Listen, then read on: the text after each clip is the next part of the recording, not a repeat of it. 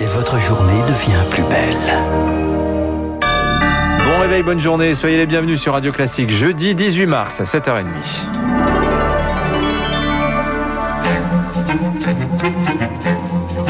7h30, 9h, la matinale de Radio Classique avec Guillaume Durand. Voilà, Jordan Bardella pour le Rassemblement National sera l'invité politique de la matinale. Voici maintenant le concret.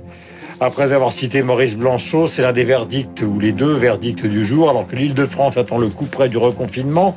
L'Europe va rendre son avis sur le vaccin AstraZeneca. Le sérum reviendra-t-il dans la bataille contre le virus? L'Agence européenne du médicament rend son avis sur le vaccin temporairement suspendu dans une dizaine de pays après des cas de thrombose.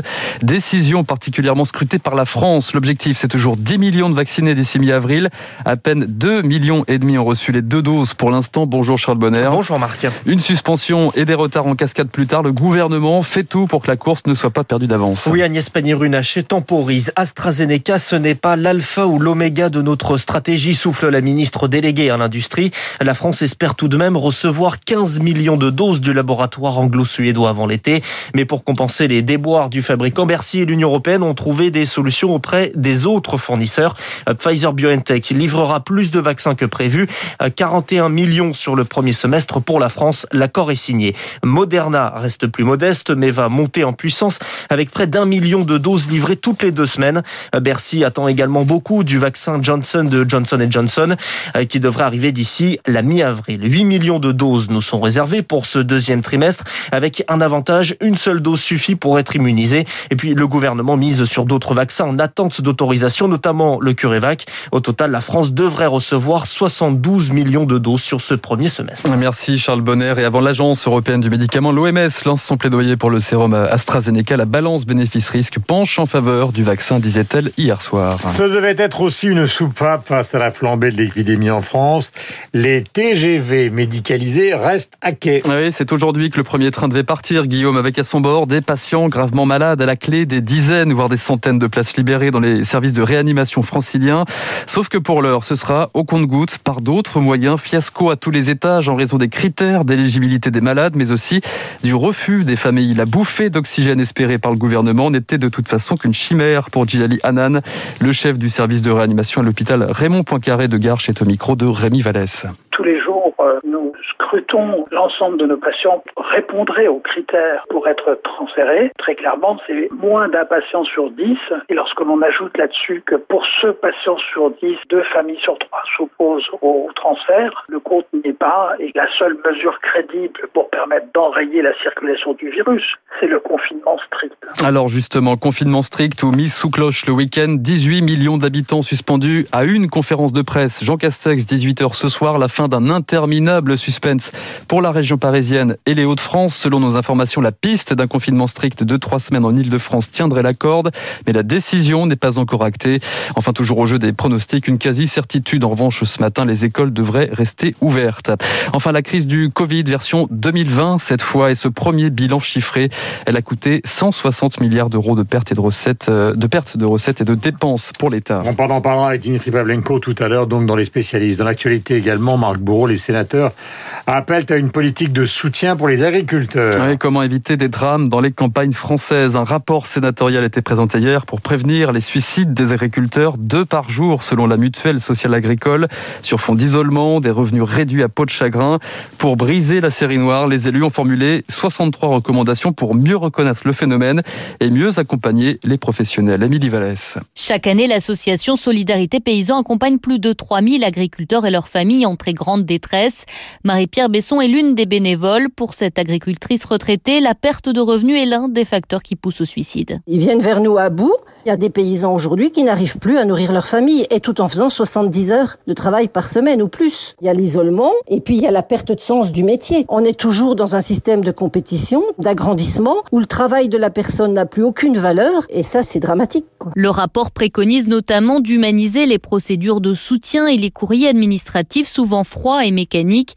Il faut aussi faciliter l'aide au répit pour les agriculteurs en situation d'épuisement, explique Henri Cabanel, sénateur de l'Hérault et rapporteur. Pour lui, la sécurité sociale agricole doit mettre en place des remplacements gratuits de plus long terme. Ça va pas assez loin du tout. Nous voulons élargir cet outil-là. Quand euh, l'agriculteur est euh, vraiment fatigué, quand un médecin juge qu'il y a un burn-out, on lui permet de prendre quelques jours de repos, de sortir de son quotidien, mais ça peut changer pas mal de choses. Et afin de mieux mettre en valeur le métier, les rapporteurs demandent que l'avenir de l'agriculture française soit déclaré grande cause nationale. À l'étranger, sérieuse friture sur la ligne entre Washington et Moscou. Le Kremlin rappelle son ambassadeur aux États-Unis après la charge sévère de Joe Biden. Le président américain, dans une interview, accuse Vladimir Poutine d'être un tueur sur fond d'ingérence dans la campagne de novembre. On y revient dans le journal de 8 heures. Et puis Marc Bourreau, la Turquie se rappelle au bon souvenir de Bruxelles. Et rien de mieux qu'un anniversaire, Guillaume, pour reprendre contact cinq ans exactement après la signature d'un accord migratoire controversé. Ankara promettait de garder les migrants venus de Syrie sur son territoire. Elle appelle aujourd'hui à renouveler ce pacte et met la pression sur le vieux continent. Des milliards en plus pour l'accueil des réfugiés, de la souplesse dans l'attribution des visas pour l'Union européenne et même une relance du processus d'adhésion à l'UE. Autant dire que c'est déjà peine perdue pour Jean Barcou, spécialiste de la Turquie. La Turquie essaye de renouer avec l'Union européenne. Elle a annoncé des réformes, réformes économiques, mais aussi réformes politiques, euh, pour lui permettre de relancer un processus qui, de toute manière, est bloqué depuis euh, une dizaine d'années. Mais euh, Ankara a bien compris que, pour l'instant, cet accès n'était pas envisageable dans l'immédiat. Donc, effectivement, la Turquie et Bruxelles vont renouer. Pour autant, est-ce que ça relancera véritablement le, le processus? On n'en est pas là. Jean-Marc au micro de Marc Tédé. Le sport, le football, le Paris Saint-Germain redresse la barre. Le PSG qualifié pour les quarts de finale de la Coupe de France hier après sa victoire 3-0 contre Lille, le leader de Ligue 1. Enfin, comédien, mais aussi doubleur, il savait tout faire. Jacques Franz nous a quitté hier, ce collaborateur régulier de Radio Classique. C'était à l'âge de 73 ans. Jacques Franz, à l'écran euh, chez Claude Zidi, Chabrol, connu aussi pour être la voix française de Mel Gibson et aussi Robert De Niro, comme ici dans Les Incorruptibles, euh, mon cher Guillaume, Incorruptible de Brian De Palma, De Niro dans le rôle d'Al Capone. La scène de l'escalier. La scène de l'escalier et cette version originale de Niro Al Capone, version française signée Jacques Franz. People are gonna drink. You know that, I know that, we all know that, and all I do is act on that.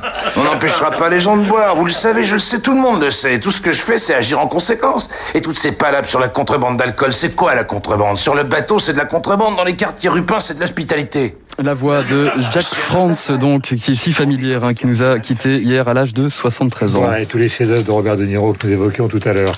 Un soupçon de musique américaine, John Phillips euh, vient de nous quitter, euh, ou plutôt il nous a quitté le 18 mars 2001, membre du groupe Les Mamas et les Papas, avec la sublime Michelle Phillips, qui était son épouse pendant un certain temps. Voici le titre euh, qui les a rendus célèbres, Le rêve californien.